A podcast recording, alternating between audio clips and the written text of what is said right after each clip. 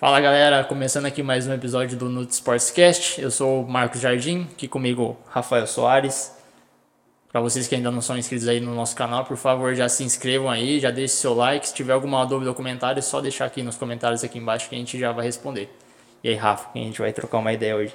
Bom, antes de apresentar nosso convidado, eu vou agradecer nossos patrocinadores aí, né? A Day Off Café e a Cork Rio Preto, que dá uma forcinha pra gente. Bom, então vamos lá. Hoje nós vamos conversar com o Renato Dumbra. Ele é nutricionista. É, eu não sei se ele vai ficar bravo comigo, mas eu vou falar que ele é o PubMed ambulante. É o cara dos dados. É o cara dos dados. Então hoje a gente trouxe ele para dar uma, uma continuação né, no assunto que a gente estava conversando com o Vitor, né? Legal. Só que a gente vai dar uma aumentar um pouquinho mais a, a o nível de informação. O nível, o nível de informação. Não, porque o Vitor deu um show de, de, de informação. De não o nível de informação, mas assim, nós vamos tentar levar também para o atleta. Né? O Fechou. emagrecimento também para o atleta. Que isso também, eu acredito que deve ocorrer muito isso na, na em consultório, né? De procurar atleta Sim. e ele querer emagrecer por algum motivo, principalmente por performance. Então, fique à vontade, pode se apresentar e fala com a gente um Seja pouquinho. Seja bem-vindo, Renato. Muito obrigado, é um prazer fazer parte aqui do, da gravação. Meu nome é Renato Dumbra, sou formado pela Unifesp, estou formado há um ano e meio mais ou menos, atendo lá no... Vou começar, vou mudar agora para o Navarro e é um prazer estar aqui. E aí, Rafa? Faz uma pergunta para ele. Começa aí, Marquinhos. Você que é o cara também da informação, que você gosta de... Pouco, né? Não, é bastante, vai. Renato, a gente conversou bastante com o Vitor sobre alguns métodos né, que as pessoas usam para o emagrecimento. Ele focou na parte dele, lógico, que é a parte de exercício, treinamento, né? E a gente foi dando aquelas pinceladas da nossa área, que é a nutrição. Você, na sua prática clínica, o que, que, que, é mais recorrente que a galera chega no consultório querendo é, para o emagrecimento né, especificamente? Alguma dieta específica, alguma ideia mirabolante? O que, que, é mais a, que, que mais acontece lá no consultório? Então, agora tem uma, uma fama né, dessa dieta low carb, da dieta cetogênica do jejum intermitente, então tá grande maioria é o que das tá pessoas. mais no hype do momento. Exato, a grande maioria das pessoas chegam já querendo fazer, vão pro nutricionista e quer mostrar pro nutricionista qual dieta que deve fazer. Não faz muito sentido, né? Exato. Mas a maioria da, dos pacientes quer chegar e fazer uma, uma dieta mais restrita em, em carboidrato. Eu não acho tão interessante, principalmente quando faz mais exercício, porque a gente sabe que quando faz exercício, a nossa principal moeda energética, glicogênio muscular, e o glicogênio vem do carboidrato. Então, restringe muito carboidrato, provavelmente perde rendimento. Isso impacta diretamente no, no emagrecimento, porque se a pessoa. A, na verdade, as pessoas tendem a pensar que vai restringir o carboidrato ali e vai emagrecer mais rápido.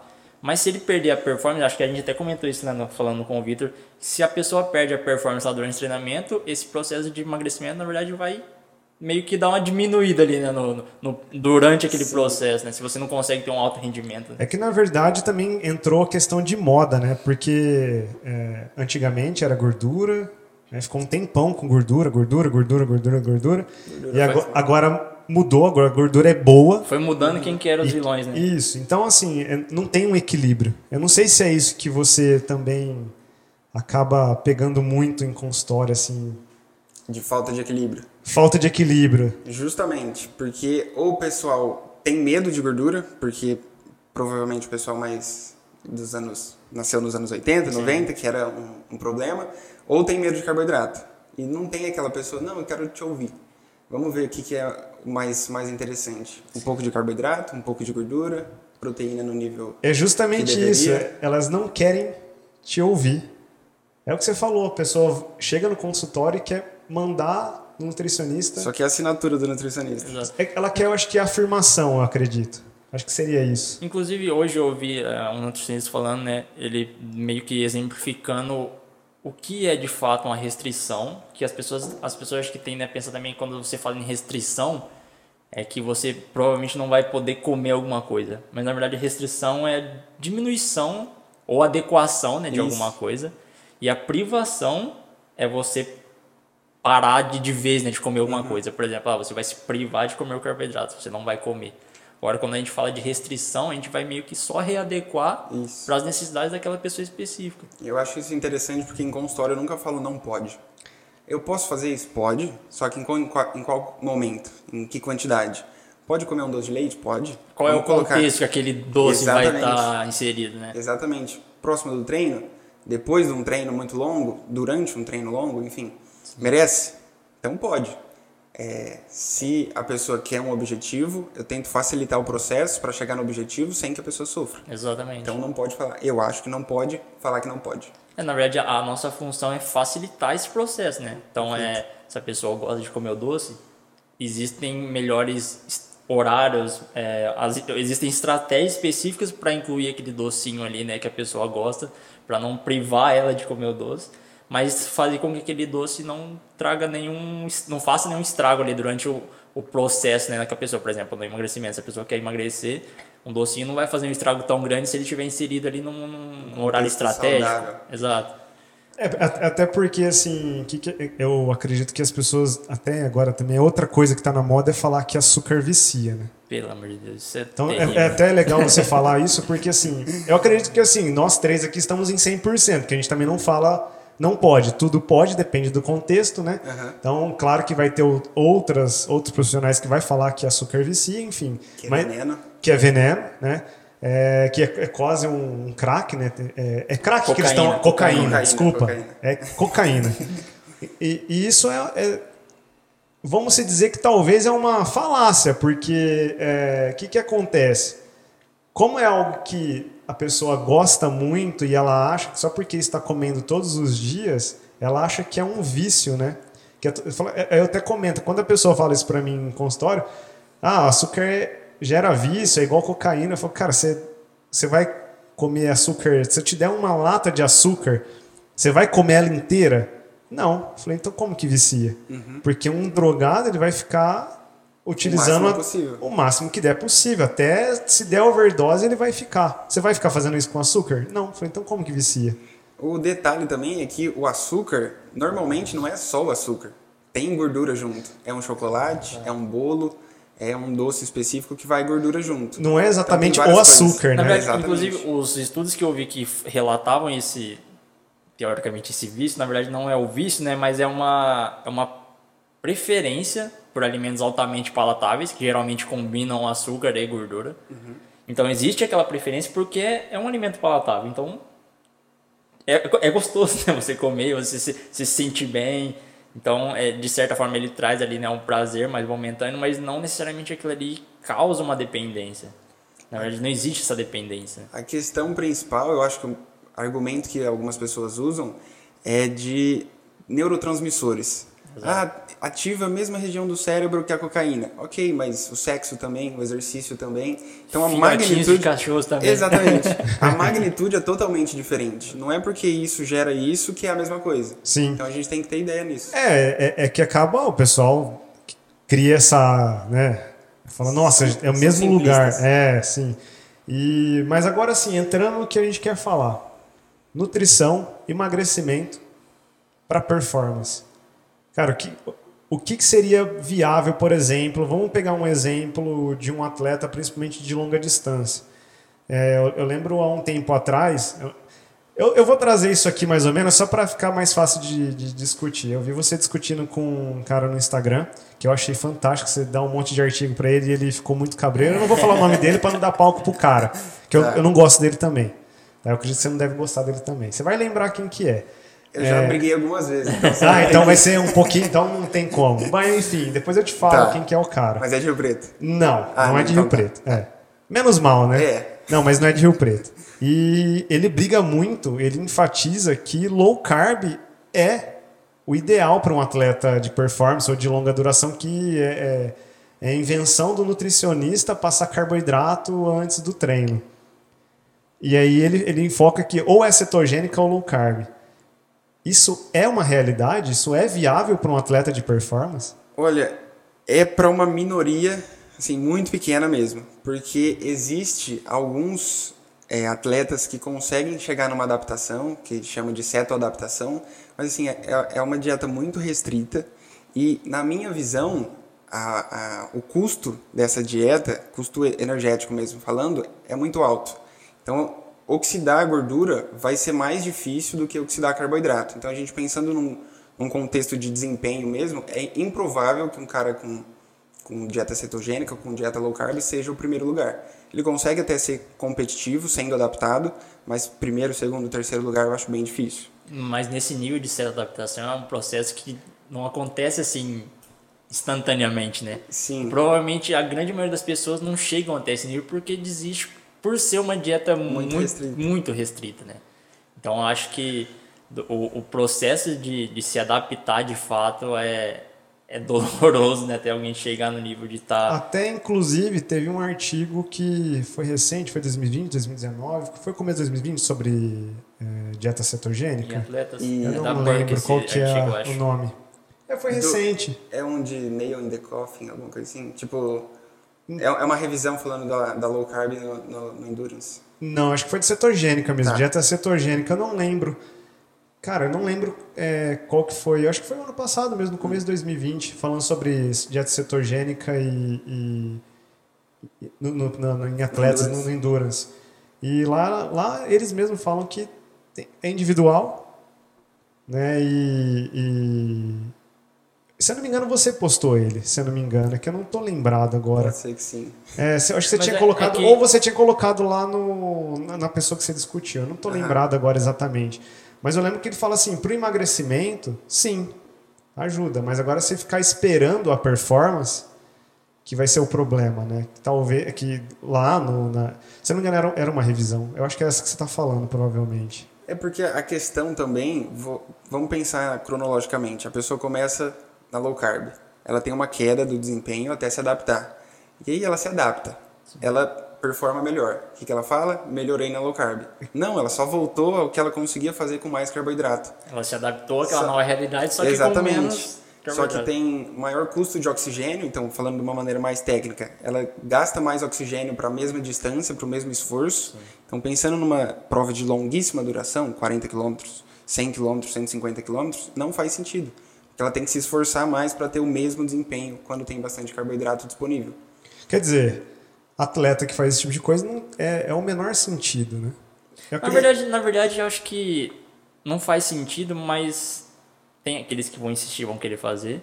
Mas é inviável justamente por causa desse custo energético, cara. Se, se você pode fazer o que é mais simples ali, que vai funcionar melhor, talvez. Que é mais gostoso. E que é mais gostoso é, também. E é mais barato. Pra que, que você vai fazer o que é mais difícil? Mais palatável pra ser, também. Pra ser diferente. Eu só vejo isso, é a única explicação, porque é, é consenso a gente precisa de carboidrato para ter bom desempenho. Mas tem as pessoas que querem ser diferentes.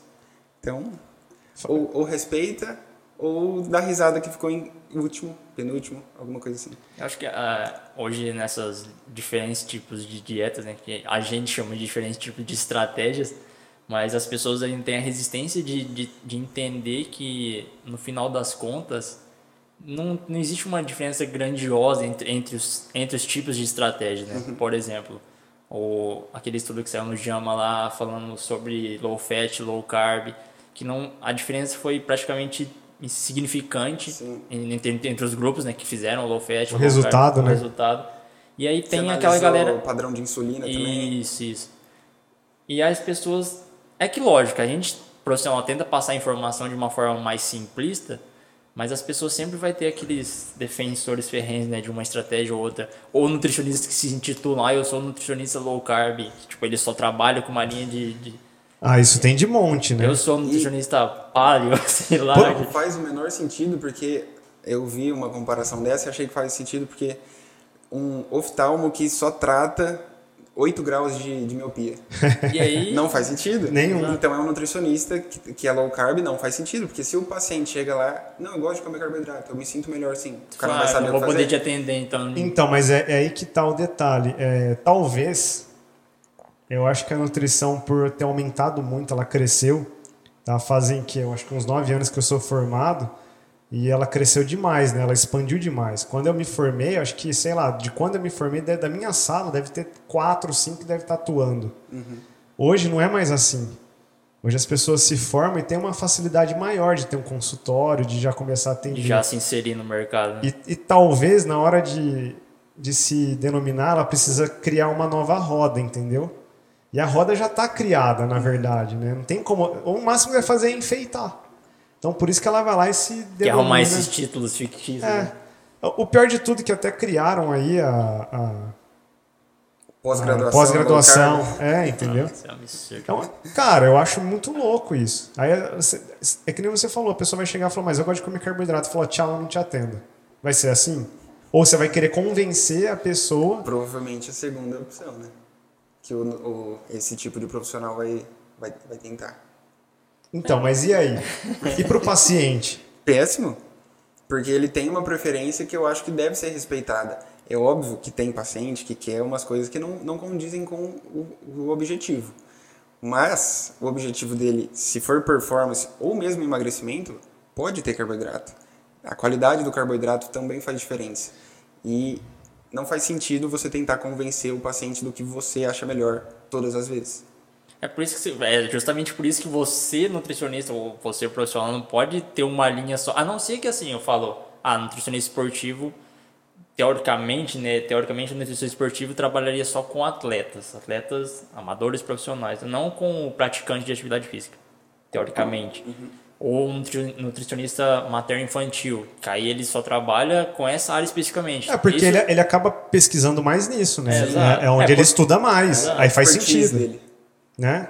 Mas não que é, não que você trabalhe só com uma estratégia de alimentação. Aí isso já é incabível aceitar isso. É porque assim, como é uma estratégia, as- as estratégias elas têm que Pode- é. se mudar ao longo do tempo, né? É, Pessoal, não é que a gente é contra, né, cetogênica, low carb. Não. Pareceu, tá? né? Pareceu, mas a gente não é contra, tá? É- ela é usual para quem precisa dela. Isso, na verdade a estratégia é isso. Quando você está numa guerra, você precisa de estratégia. Se você estiver perdendo, você tem que Exato. trocar a estratégia. Por exemplo, quem que se beneficiaria de uma dieta low carb? Pessoas com síndrome do ovários policísticos, que tem resistência à insulina. Tem muito estudo falando desses benefícios. é, pessoas obesas que não gostam tanto de carboidrato, preferem comer al- alguma fonte de, de gordura. Uhum. E acredito que não mais do que isso. Talvez e pessoas com- pessoas resistentes à insulina. Ou- ou que talvez- é-. Ou talvez também para aquela Mas pessoa que está te muito falo assim, tipo um pré-diabético, para não É, desenvolver. um diabético mesmo pode Dia- ser uma- próprio diabético. Uma opção. Ou também o próprio obeso, mesmo que ele, que ele é, goste de carboidrato, mas com uma estratégia pontual de 30 dias para ele ver um, re- um resultado de, de perder gordura um pouco mais rápido. Até perder isso- um pouquinho mais de peso, porque perde um pouquinho mais de água. Isso, Tem uma adesão um pouquinho maior, porque perdeu mais peso. Isso. Nossa, tá funcionando. A justamente. gente não conta que é água, mas Tá perdendo Tá peso. Mas isso estimula peso, a eu pessoa a continuar a ter, a- e ter adesão, né? Então, é, é, pensando, voltando lá pro atleta. Então, atleta, majoritariamente, na maioria dos atletas, é carboidrato. sim, Mesmo a maior que- parte da dieta. Pensando até mesmo no emagrecimento, Renato. Acredito que sim, porque o mais importante para o emagrecimento, a gente tem que lembrar de termodinâmica, é restrição calórica. Tem Sim. que ter déficit calórico. Então vamos pegar um atleta que gasta 3 mil calorias. A gente vai colocar uma proteína um pouquinho mais alta para não perder massa muscular, mas. Um, proteína mais. alta, Falei proteína, né? Isso. Falou. É, aí o carboidrato suficiente para ele conseguir treinar bem e gordura o restante das calorias para chegar nesse déficit calórico. Estando em déficit calórico, tendo certeza desse valor, vai perder peso, mesmo com carboidrato, mesmo com gordura, porque ele está em déficit calórico. E aí, pensando agora, comparando, se ele estivesse fazendo cetogênica e comendo carboidrato, seria possível?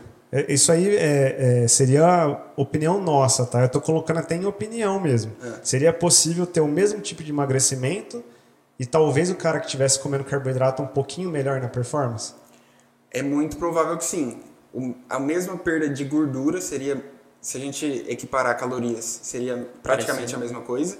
Só que o- a cetogênica ia perder um pouquinho mais de água. Não que isso seja positivo, mas na balança pode fazer alguma diferença. Só que o cara com carboidrato vai performar melhor.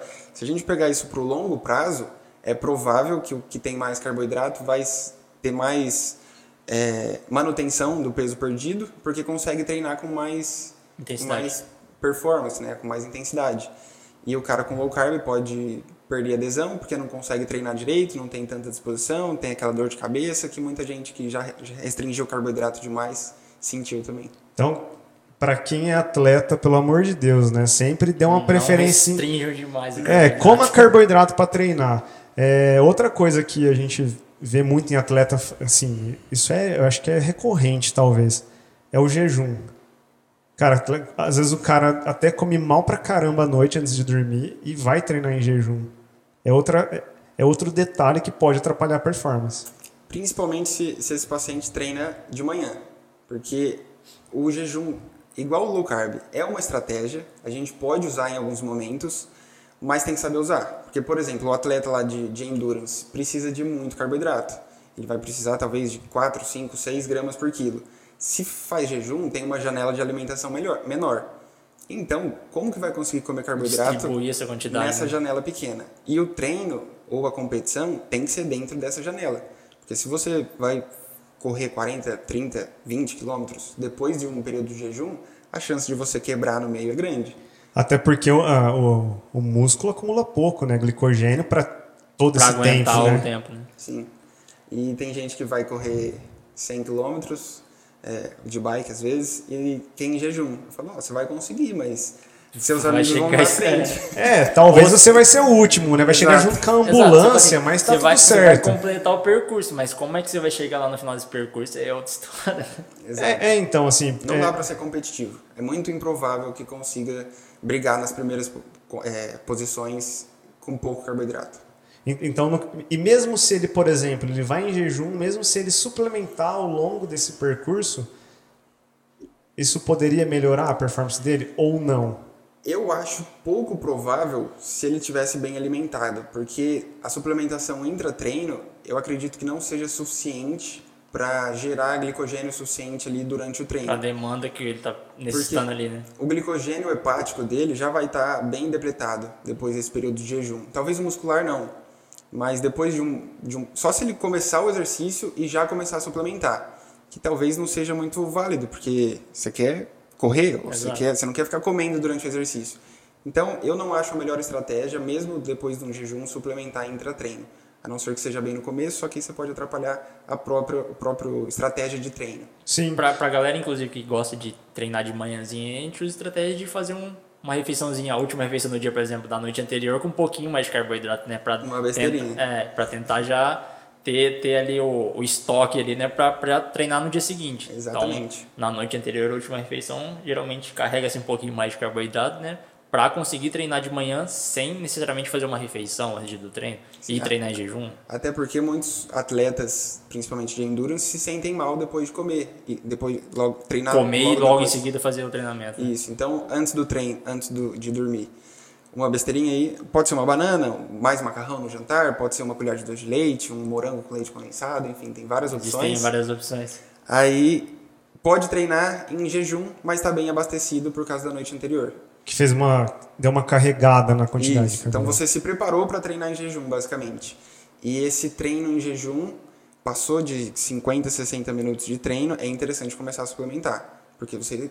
Aí seria o, Tá o que, que a gente poderia, por exemplo, colocar para suplementar, para deixar a galera aí. algumas opções, que são as, as Uma- mais viáveis e mais utilizadas. Né? Um gel de carboidrato, ou você leva um, um sach- sachêzinho de, de doce de leite mesmo, ou malto, destrose, alguma coisa assim. É uma fonte de carboidrato. né? Isso. Que seja Rapadura. É, rapadura. Uma opção também. É que às Mel, vezes fica, paçoquinha. fica difícil de levar. É que dependendo do que você está fazendo, da intensidade que você tá fazendo, fica difícil você levar e desembrulhar e comer e Exatamente. mastigar. Então existem as opções mais práticas, que é o gel ou uma bebida com malto, por Eu exemplo. vou, eu vou relatar um que um paciente falou que foi muito engraçado. Eu ando de mountain bike, de bike, corro também, mas eu- é que eu tenho, tem hora que eu acho engraçado que eles falam, né? Aí ele falou assim pra mim, cara, tô na prova, tô mordendo guidão, como que você quer que eu como? Eu já tô comendo guidão já. Falei, cara, mas você tem que comer, cara, não tem como você não ficar sem... Pega a água dele, coloca um malto lá, alguma coisa. É, é, mas é o que eu falo pra ele, cara, você não toma água? Toma. Eu falei, então, você leva quantas garrafinhas? Ah, Eu levo duas, dependendo da distância da, da coisa, eu levo a, a- a- a gente chama de camelback, mas é mochila de hidratação, leva a mochila de hidratação. Eu falei, então, cara, põe carboidrato nas duas garrafinhas e deixa só água na outra. Ah, nunca pensei nisso. Ah, então tá bom, então. Claro, pra isso que a gente tá aqui. É, né? exatamente. Falei, né? É, chega num ponto que o cara acha que ele tá tão preocupado em ganhar que ele esquece de pequena, pequenos detalhes que pode. É, eu, eu, eu acho isso uma coisa. Eu não sei você, ou o Marquinho também. Cara, eu acho isso tão, tão básico, sabe? É que assim, pra gente que tem o conhecimento, é muito mais fácil a gente pensar dessa Sim, forma, né? Mas sim. a gente conseguir transparecer isso para o nosso paciente ali, né? Ou para as pessoas que, que às vezes seguem e vê uma, uma dica ou outra. É meio complexo, né, cara? Sim. Não, eu não, não vou falar que não é, principalmente porque tem a questão da solução, né? Tem que ser de 8 Sim. a 10%, não pode estar muito carregado. Sim, né? a gente Senão... tem que conhecer essas coisas. Isso, então assim, é, eu até é tranquilo, né, a gente entendendo essa questão da solução e tudo mais.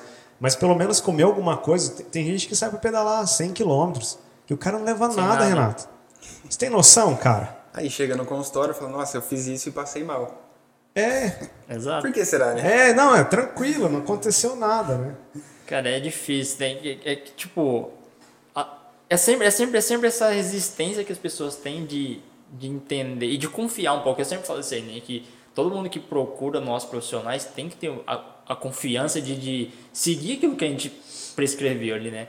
Porque às vezes a gente faz uma prescrição toda detalhada, toda individualizada, mas a pessoa tem, ah, mas sei lá, não estou muito confortável com isso aqui não. Vou comer um pouco menos. É, exatamente. Acho que tem muita comida. Então, justamente, aí, aí, fala, aí chega lá, ou tipo, perdeu muita massa magra que não era para ter perdido, ou não emagreceu, se às vezes comeu um pouquinho a mais. E aí você pergunta, ah, seguiu lá o planejamento, fez tudo certinho? Ah, fiz tudo 100%. E Mas, a gente se sente culpado depois. E como que o resultado não veio se você fez 100%? É, acho que todo mundo fala que a gente, é, as pessoas quando estão num processo de emagrecimento chegam num ponto que dá aquela estagnada. Mas por que, que deu essa estagnada? Porque a pessoa já chegou num nível que deu uma relaxada ali, não estava fazendo tudo mais 100%. É, eu dou uma desculpa que ah, meu metabolismo desacelerou muito a ponto de já não estar tá conseguindo me ajudar. É improvável isso. Então, é, é, são as coisas que acontecem rotineiramente que as pessoas colocam a culpa no profissional, né, de certa forma, e não assumem a responsabilidade que é delas, né, que é de seguir e o planejamento. Pensando na parte de nutrição, o que, que ela, o paciente vai fazer? Trocar de nutricionista. Exatamente. Porque, ah, eu já, já acostumei com ele não, às vezes você perdeu a adesão. Sim. Você tava lá com mil e tantas calorias. Ah, mas eu tô saindo um pouquinho mais, já emagreci e tal. Vou comer um negocinho aqui, um negocinho ali. Passou de, vamos supor, duas mil calorias. E aí não vai, não vai emagrecer, não tá em déficit calórico. Não, essa dieta não tá mais funcionando para mim. Muda de nutricionista. Exato. Então, normalmente, entra nesse efeito platô porque de, perdeu a adesão. Não tá fazendo Na grande maioria das vezes é isso, né? É lógico, quando, quanto mais a pessoa emagrece, né, mais ela tende ali, aumenta um pouco a fome também, uhum. né? Aí ela passa a comer um pouco mais, aí ela sai do déficit calórico, que nem você mencionou, e aí para de emagrecer, e aí quer trocar de profissional porque o resultado parou de chegar, né? É, porque ela se sente confortável com aquele emagrecimento que ela teve, porque talvez assim. É, ela tentou tanto na vida dela emagrecer que na hora que ela começa a emagrecer e ela vê que ela pode comer um doce de leite, Pode comer, às vezes, um morango com leite em pó e leite condensado. Sei lá, estou chutando coisas totalmente que, que não faria sentido dentro uhum. de uma dieta. Sim. Que ela fala. cabeça dessas pessoas. É, aí que, que, eu acho que, que ela pensa? Ela fala, cara, eu posso comer o que eu quiser mesmo e. Vou continuar é, emagrecendo. Isso. E aí é onde ela começa a pecar, que ela coloca um morango a mais. Às vezes não é nem o, o leite condensado uhum. em si. Coloca um morango a mais, ela põe uma colher de sopa de arroz a mais Coloca alguma é, coisa. É, é por isso pula que... um treino. Pula um treino. Exatamente. Você faz o planejamento para a pessoa contando que ela treina ali os cinco dias da semana, de segunda a sexta, por exemplo. Aí ela falta um dia, pô, aquela caloria que já estava no cálculo, ela já deixou de perder, de gastar, teoricamente. Sim. Então aquilo ali, já, de certa forma, já vai atrapalhar um pouquinho. Sim. Então entender que o, é lógico que ninguém fica o tempo todo, vai acontecer um dia outro de falhar na dieta, vai acontecer um dia outro de falhar no treino. A gente, como e... nutricionista, não espera que o paciente vai seguir 100% Exatamente. Não, Por isso que é, a gente dá uma margem. É praticamente impossível, né? Todo mundo se manter 100% do tempo focadão ali, fazendo tudo certinho. Vai acontecer um deslize ou outro e tá tudo bem. Só que esse deslize não pode acontecer com uma frequência muito grande, né? Sim. Se não, para de emagrecer. Exatamente. Renato, queria voltar no assunto do carboidrato antes de dormir. Você vai falar para todo mundo que engorda, vai. engorda ou não? De jeito nenhum. Mas tem uma questão meio polêmica. Controversa. Fiz, é, fiz um isso para pessoas sedentárias. Fiz um post recentemente falando tá. de, de carboidrato antes de dormir. Uhum. Em pessoas sedentárias, existe sim uma questão de resistência à insulina mais próximo do, de dormir. Mas, qual que é o ponto? Em pessoas sedentárias, no, na nossa, no nosso consultório é difícil uma pessoa sedentária. Então a gente quase que não considera isso, porque a pessoa treina, a pessoa tem uma boa sensibilidade à insulina. Então eu não vejo problema nenhum comer carboidrato antes de dormir, considerando que está dentro dos cálculos, dentro daquilo que foi calculado pelo nutricionista.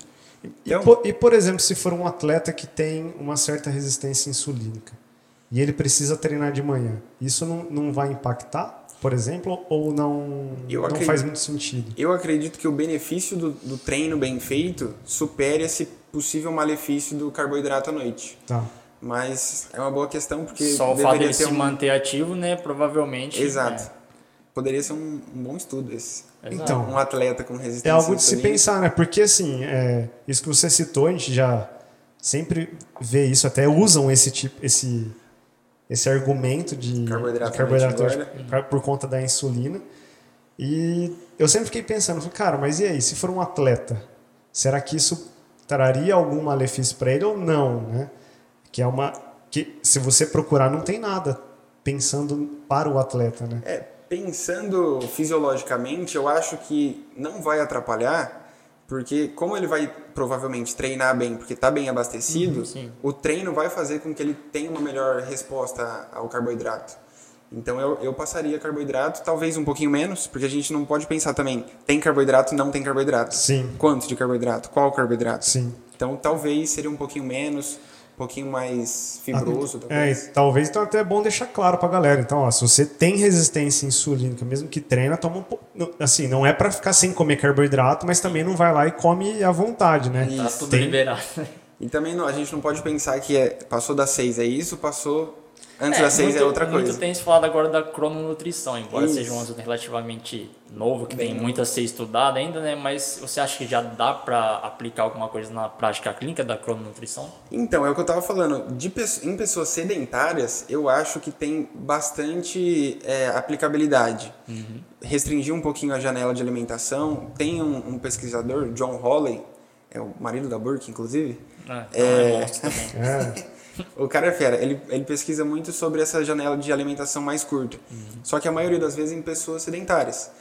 Quando a gente come em menor tempo, janela menor, a resistência à insulina costuma melhorar um pouquinho, questão de triglicérides, colesterol. Mas, de novo, pessoas sedentárias. Sim. A Então, a pessoa-. A pessoa que treina, talvez não vai ter a mesma resposta, porque comendo na janela men- menor vai perder rendimento no treino. Então, tudo tem que ser visto dentro do consultório, em que momento que você gostaria de comer, em que momento que você treina, que rotina que você tem, enfim. É difícil responder pensando na crononutrição como um todo, pensando em cada paciente individual. É, até porque, co- como agora é um assunto relativamente novo, né? Muita coisa vai aparecer e eu acho que tem. é, vai ter muita coisa boa que vai aparecer por aí que a gente vai poder usar na prática clínica. Sim. Mas é, eu acho que não só a crononutrição, mas como tudo que a gente tem de estratégia, ou de, de- do que a gente faz lá pra, na, na, na clínica do dia a dia, é tudo pensado individualmente, sempre vai ser. Nunca a gente vai extrapolar uma estratégia que sirva para todo mundo, então tudo, tudo vai ser calculado individualmente, né? Vai ser sempre assim. E pegando essa questão de, de janela de alimentação, é mais interessante pegar essa janela de alimentação e colocar mais de manhã. E não o que a maioria das pessoas fazem, que pula o café da manhã, come depois do meio-dia e vai até 8 da noite comendo. Eu prefiro o contrário. Faz o café da manhã, vai E vai comendo diminuindo e janta, faz o jantar lá pelas 7, 8 da noite e não come mais até o café da manhã da manhã seguinte. Então você faz a última refeição umas 8 da noite, o café da manhã umas 9 da manhã, pronto, tem 13 horas de jejum. Sim. Nem sofreu. Não precisou pular o café da manhã, só não fez uma ceia, jantou um pouquinho mais cedo. mas Acho talvez, talvez é, é que é mais bonito falar que você fica sem fazer o café da manhã. Exato. E aí tomou a água com E aí que limão. você fez um AEJ. É. E, e água com limão também, glutamina e gratidão, né? Que aí fica, aí fica tudo Aí certo. é o combo perfeito. Uma pergunta que, que recebo bastante: café não, não quebra jejum. Exato. Café, chá. Como se isso fosse relevante, né? É, não, é justamente, cara. Eu, eu já tive uma discussão muito parecida com essa, é, que café não quebra jejum. Tudo bem, pode, entre aspas, tem pouca caloria, né? Aí teoricamente não quebraria, mas, cara, é alimento de qualquer forma. Água quebra jejum. Se a gente for pensar, Sim, sim. jejum é ficar sem comer. Sim. É se eu falar assim, ó, Ramadã é jejum. De Os caras água ficam- também. De água também, os caras ficam sem se alimentar e ficar sem nada. Então, realmente eles fazem jejum. Inclusive, eu acho que boa parte dos estudos que, que, que pesquisam sobre jejum, eles utilizam o Ramadã como exemplo, né? Porque Sim. é o que é o mais conhecido, né? Sim, historicamente falando. Sim, É muito porque o, o indivíduo que está sendo estudado, ele não pode errar. É. Porque é religioso, então Sim. não pode errar, né? Então tem uma outra questão, ele não está sendo só estudado para, ah, vou te estudar isso, então você faz isso, isso, isso. Não, eu estou Ele- respeitando a minha Sim. então é mais fácil ter um- uma certeza maior do que o O estudo é muito mais bem controlado. Exatamente. Porque ele tá, tem um motivo a mais. Então talvez por isso que o Ramadã seja mais usado mesmo. É, e, e essa questão do jejum, assim, é, para atleta é, de alta performance também entra no do mesmo fator de Low carb. de low carb e cetogênica. Se a gente colocar esse cara para fazer jejum, provavelmente ele vai ter uma menor performance do que o que come normal. É que na, na janela de alimentação você tem que conseguir, é lógico, encaixar todo o aporte nutricional que ele necessita, mas tentar dar uma leve fracionada ali, né, para não ficar Aminoacidemia mais constante. Exatamente. E é aproveitar o máximo possível essa janela de alimentação, às vezes de uma janela de 4, 6 horas, aí depende do, do jejum, Então, né? mas e- mas e se- tentar otimizar essa janela Mas de e, se- e se ele atingir a ingestão calórica, isso poderia manter a performance dele, entendeu? Então, falando em exercício de endurance, eu não tenho certeza, mas eu já li um estudo de, de musculação. O, alguns indivíduos foram separados em dois grupos, alguns pularam o café da manhã e outros compensaram no almoço. E compensaram no almoço, o outro comeu café da manhã e almoço. Quem compensou o café da manhã no almoço não teve o mesmo rendimento. Isso treinando no final da tarde. Então vamos pensar em tempo que fez o café da manhã 8 da manhã, almoçou meio-dia, treinou lá pelas 5 da tarde. Rendimento X de, de peso, de carga, de volume e tal. Quem fez o café da manhã mais volumoso, tentando é, pegar as calorias do café da manhã, não conseguiu ter tempo suficiente para absorver tudo. Então, mesmo treinando 4 ou 5 horas depois, não teve tempo suficiente para aproveitar tudo aquilo de alimento. Então, é melhor fracionar a alimentação, porque o nosso corpo tem um- uma taxa de absorção de, de, de alimentos.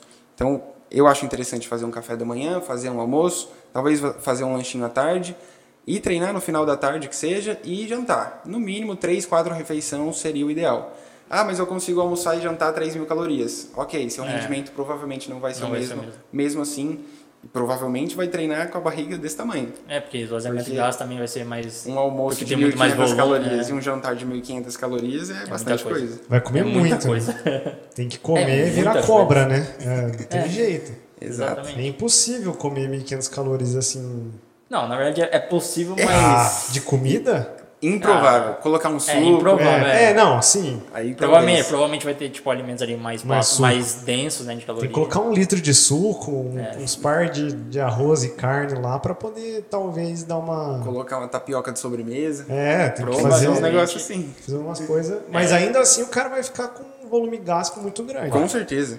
E aí, em que momento que ele vai treinar? Mesmo fazendo o almoço e jantar suficiente, eu acho que ele almoçando meio-dia e treinando lá pelas seis, não vai estar bem, bem servido. Vai estar com a barriga cheia, mas não vai estar bem, bem é, alimentado, Ali- pensando em, em energia para os músculos. É, Eu, vai ter tempo eu particularmente gosto de usar pelo menos quatro refeições, mesmo se é emagrecimento, hipertrofia, performance até. Isso é uma coisa que eu tento convencer os Pelo pacientes. menos quatro refeições. Cara, se a gente for pensar em emagrecimento, ah, quatro refeições ali. Se você distribuir ali uma quantidade legal de proteína nessas quatro refeições, você se mantém um pouquinho mais saciado ali, já tem um aporte legal de, de aminoácidos durante o dia todo. Então, é o legal. Na hipertrofia, a mesma coisa. Você distribui bem as proteínas ali também no dia. Fica mais fácil de, de comer, às vezes, porque hipertrofia você tem que comer um pouco a mais, então você distribui mais nas, nas refeições, fica mais fácil. Performance é a mesma coisa, você vai distribuir ao longo do dia para. Ah, se você treina de manhã, você vai comer um pouquinho mais à noite ali no dia anterior. Se você tre- treina no final da, no final da tarde ou à noite, você vai comer mais durante o dia, mais, mais espaçado. Então, cara, pelo menos quatro refeições ali é o. Eu, eu consideraria assim, o ideal para para ter bons resultados. Não Isso- que seja isso como regra, mínimo, né? É, o mínimo é. É que o pessoal relata. Eu acho que e- e é tipo assim, é relativamente fácil de fazer. Sim. Tipo, se você coloca lá seis, seis refeições, já fica. Talvez tem pessoas que acham muita coisa. Você fica praticamente o dia a pessoa todo. que trabalha o dia É, inteiro, não tem vezes muito não tem tempo. tempo. E aí as pessoas acham que é muita coisa, você tá comendo demais. Aí talvez aí acaba acaba pulando uma refeição, acontece. Se você coloca três refeições, talvez a pessoa vai chegar no final do dia, vai ficar com fome e vai acabar beliscando alguma coisa. Então, quatro refeições ali eu julgo como o mínimo do ideal. É que o pessoal, Que dá rela- pra trabalhar rela- bem, né? o pessoal relata muito, Renato, é que é, acordar e comer talvez também existe aquela dificuldade, sabe? Do É, acordar tem e que não comer. consegue, né? Aí a pessoa tá com pressa e. O, o que, que seria legal uma estratégia? Gosto muito de usar vitamina com leite. Refeições líquidas, né? Exato. Ou um suco de laranja e um whey protein uma meia hora depois, pra não ficar juntinho ali, né? Não, não. não combina tanto. Isso. É, um suco com, com whey protein, uma vitamina, bater uma banana, aveia e whey protein, um iogurte proteico, alguma coisa, leva uma banana, vai é com descasca fácil, comendo no carro. Eu acho que falta de tempo é, não é uma boa desculpa para a grande maioria das pessoas. Às vezes falta prioridade mesmo. Sim. Falta um pouquinho É, de vergonha é- na cara. é talvez. porque existem, existem opções, né, cara? Hoje, hoje em dia existe muita opção, a gente tanto consegue de, trabalhar. de com- iogurte proteico que tem. Cara, tem uma infinidade de coisa. O próprio wheyzinho mesmo, você consegue carregar fácil, dilui na água ou no leite, como- conforme for. Uhum. E ex- existem opções.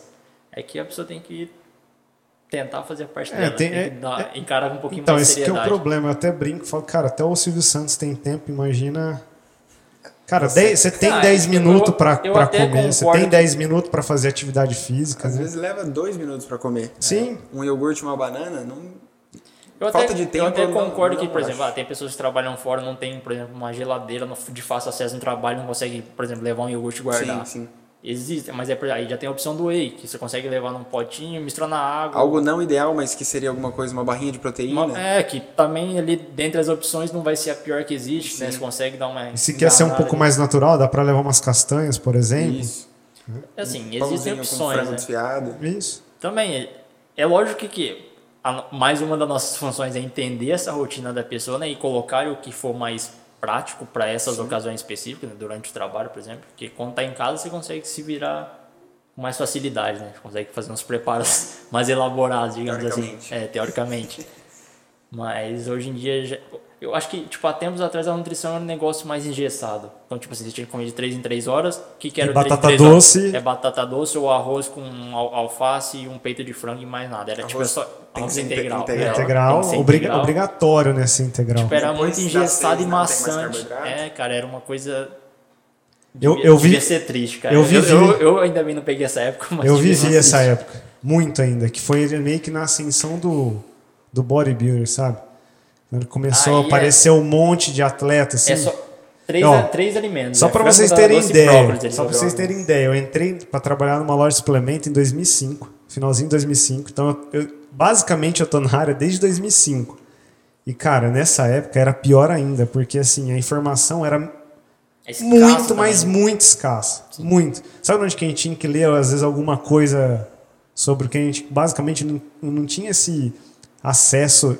Tinha acesso à internet, mas não como Tão hoje. fácil, assim. Isso. E não tinha um monte de gente que ficava divulgando também, Isso. né? Profissional. Era revista, tal. cara. Revista Suplementação. Tinha uma revista, não sei se tem ainda, existe essa revista. Já ouvi Suplementação. falar, mas não é da minha época. né? É, suplementação. Aí tinha que ficar lá. Aí os caras escreviam, não, BCA pra mim era o Top. top, entendeu? Então por quê? O cara tava vendendo o produto da marca, porque a marca pa- pagava pra estar lá. Tem um viés ali. Isso, então, por exemplo, era, era o que dava pra meio que aprender. Na época eu trabalhava na, na- nessa loja, né? E aí quando eu comecei a fazer faculdade, que as coisas começaram a dar uma, uma leve clareada, aí você começa a aprender aonde buscar, né? Onde que começa livro, Mas alguma o, coisa assim. o próprio conteúdo da, da faculdade ainda é limitado, né? Eu acho Ah, Eu ia comentar sobre isso também. Eu falo assim, não é ruim, mas é limitado. Então, cara, se você, tipo, se é um nutricionista que está estudando hoje, inclusive, se não for estudar por conta, por fora ali, fazer curso na área, for enfiar a cara num PubMed lá e ler, cara, tá morto. É tanto que, independente da faculdade, eu vim de uma faculdade federal e da minha sala poucos estão atendendo, porque não se sentem preparados. Pois é. Então, assim, pouco importa a faculdade, todas as faculdades são limitadas, se não estuda por fora, vai quebrar a cara. É, lógico que assim, existem um- uma ou outra que às vezes tem uma. Tem até professores melhores e tudo mais, tem, tem uma diferença de uma para outra, mas no geral, o estudo em si é. Eu acho Então, mas que não depende do professor, né? Não, não, não tô Porque, colocando a porque culpa o no professor. Não, mas não, é- o que eu quero dizer, não, não que você está jogando a culpa, eu falo assim, a questão de estar preparado, talvez não é, nem, não é nem que a pessoa não sabe. Talvez ela, é- ela sabe, ela, entre aspas, ela, Tem um ela conhecimento, está né? preparada. Talvez é um medo de ir Também. lá e. e- Acontece- Porque eu vivi um pouquinho Insegurança, isso. né? Insegurança é Tem que complicado. começar a atender os amigos, fazer umas dietas aí. Ô, você quer passar uma dieta? É, tipo, eu fazer um faço, vai negócio lá. Assim? Eu fazia Cara, eu fiquei, dieta com meus amigos. eu fiquei seis, não- seis meses fazendo isso. De dieta com amigo, assim. Direto pra amigo, quem entra. eu- que aí, quando eu me formei, eu, eu saí dessa loja que eu tava e fui pra uma outra. E eu falei, cara, eu não, eu não me sinto preparado Tem que treinar. pra cobrar pra trabalhar. Não, eu vou, eu vou atender seis meses. Eu coloquei uma meta, assim, eu, eu me formei no meio de 2012. Porque na época aqui em Rio Preto, na Unirp, a, a faculdade era quatro anos e meio. Então, em 2012, quando eu, eu me formei, quando eu peguei o CRN, fiquei de lá até dezembro, eu não cobrava um real. Cara, eu acho que eu, sei lá, naquela época eu devo ter atendido umas 50 mil pessoas, né? Porque entrava gente lá. É, é uma fila, né? Era uma De graça. É, tipo, não quer fazer dieta, né? Vamos Já lá. aproveita. Era, Fala, vem aqui comprar um. Opa, já vamos fazer é, uma- já era mais ou menos desse jeito, era desse nível. Comprou e dieta. Exato. É, não, entrou na loja, você ganhou dieta. Só de entrar, dar risada, já tá bom dia, já ganhou. Tenho certeza que isso te ajudou muito. Muito, muito, porque é, eu, eu sou tímido, sim, também para para conversar, essas coisas assim. Isso foi um, uma das coisas Uma que, que é, é, é o medo de. Eu tenho medo de errar, que eu acho que acredito que a maioria dos profissionais tem, né? Que é o medo de errar. E, e foi isso meio que, que me ajudou, porque esse medo de errar você vai perdendo, você vai, vai, né, vai meio É, criando um calo, né? Pra gente tem um negócio que a gente não lida só com a saúde em si da pessoa, né? Existe um. todo um sonho ali, né? Uma vontade que as pessoas têm, sei lá, de ter um, um corpo ideal, ou só melhorar a saúde mesmo, né? Melhorar algum quadro clínico lá. Então, tipo, a gente tem que. É lógico que não vou misturar as coisas, né? a gente não tem que ser um pouco de psicólogo, a gente tem que tentar entender ali, né, o lado da pessoa né? e tentar tentar não errar, né, cara? Porque senão a frustração. da- A, a pessoa se frustra, a gente se frustra também. Porque se você fala assim, pô, eu não consegui ajudar a pessoa com o objetivo dela, o que que será que eu fiz de errado, né? Mas é lógico que isso também acontece. Ninguém já sai logo de cara aí fazendo tudo certinho, virando referência, né? Tem que Mas- ralar muito. Essa questão de tentar não errar, eu quero. Pra todo mundo que tá se formando agora, a gente vai errar. Sim, Eu tô errando, você com 9 Com anos de certeza. formado deve estar errando ainda. Muito. Faz parte.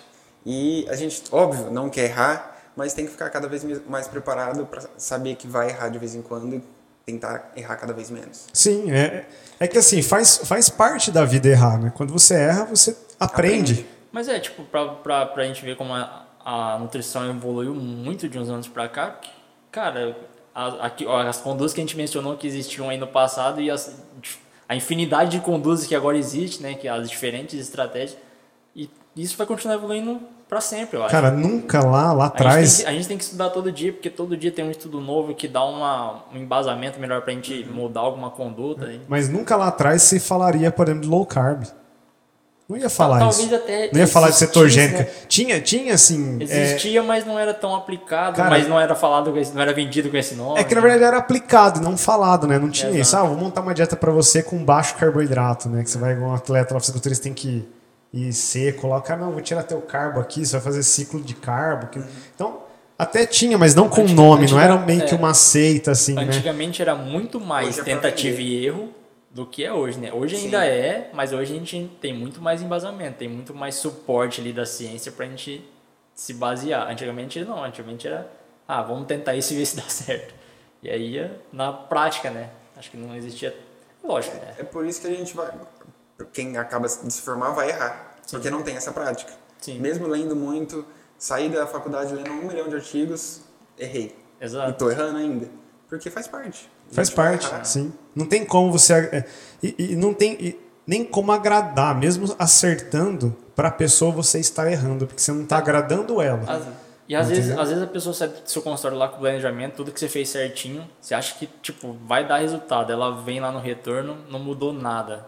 Aí ambos têm que ter né, uma consciência, o profissional e o, e o paciente de que, pô, não deu certo agora, vamos fazer alguma alteração aqui agora e aí você volta de novo.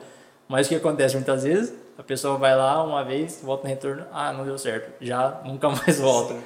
Então, cara, Por isso que ninguém- às vezes algum- alguns profissionais já forçam demais. Então, por exemplo, quer emagrecer, vai comer mil calorias a menos. é se porque ele não voltar tem, é impossível não ter resultado, né? Exato. Se ele voltar e não emagrecer, ele vai me deixar. É. Então eu vou fazer ele comer o mínimo possível para emagrecer e aí eu ganho um pouquinho de confiança dele. Pra mim tá errado. Eu também não concordo. Porque se você já restringe um monte, talvez vai perder rendimento, a pessoa não vai, vai brigar, sei lá. A chance de você recuperar isso lá na frente no longo prazo também já piora Exato. muito. E às vezes perde pouco peso. Você vai fazer o quê? Você vai tirar mais calorias? E vai tirar da onde? É, exato. Você não tem nem margem para tirar. Exato. Você não tem nem da onde tirar. Normalmente acontece muito isso. Até as próprios pacientes falam, não, mas eu quero comer só 1.200 calorias. Um, um exemplo. Fala, cara, mas não- Mas Não você dá. sabe o que que é 2.200 tem como. calorias? Você vai perder mais peso, só que você vai perder músculo também, eu não ligo. É, é, mas é. Você é Fala, você só quer subir na balança e ver o número Exato. mudando, cara? Não faz é, sentido é isso. engraçado quando o pessoal, o paciente chega e fala que quer pesar tanto. Eu falo, mas como assim? Independente do, de Fala, você quanto sabe você o que tem de compõe gordura, seu peso, né? Exato, independente de quanto. Não, eu quero pesar tanto, eu me sinto bem assim. Tá bom, vou fazer o quê? de- deixa rolar, né? É, ué. Você quer perder Aí vai músculo. chegando lá, às vezes, perdeu 2 quilos de gordura, ganhou um de músculo. Perdeu só um na balança. Ah, mas eu queria. Era melhor ter perdido dois, né? não, não era melhor ter Não é. perdido dois. Você ganhou um quilo de músculo. Mas eu perdi Esteticamente, pouco peso. é, Esteticamente esteticamente é mais bonito. Sim. Né? É complicado. É difícil. Não, só para resumir então aí pra gente encerrar, para te liberar. Então, dieta para atleta cetogênica, low carb ou jejum não parece ser tão interessante quando se busca performance. Pensando em. No geral, é mais difícil. A pessoa não se adapta tão bem, não treina tão bem e se restringe demais. A dieta talvez fica mais cara porque tem que aumentar um pouquinho a proteína. Gordura também não é tão barato, dependendo das fontes, né? Azeite, castanha, enfim. E não acho a melhor estratégia pensando em atletas. Não seria tão viável. Isso. Seria legal. Então, pessoal aí que segue a gente, que quer saber um pouquinho sobre atleta e performance, não parece ser tão interessante fazer essas dietas, um, é, talvez essas Muito estratégias restritas. um pouco mais restritas do que consumir carboidrato. Antes da gente terminar, eu acho legal a gente falar o que é a dieta low carb. Legal, Então, legal. fica à Fica à vontade. vontade. é restringir para menos de 130 gramas de carboidrato por dia ou menos de 40% da energia total. Então, às vezes, eu monto uma dieta com menos de 130 gramas de, de carboidrato. Pensando na literatura, isso é low carb.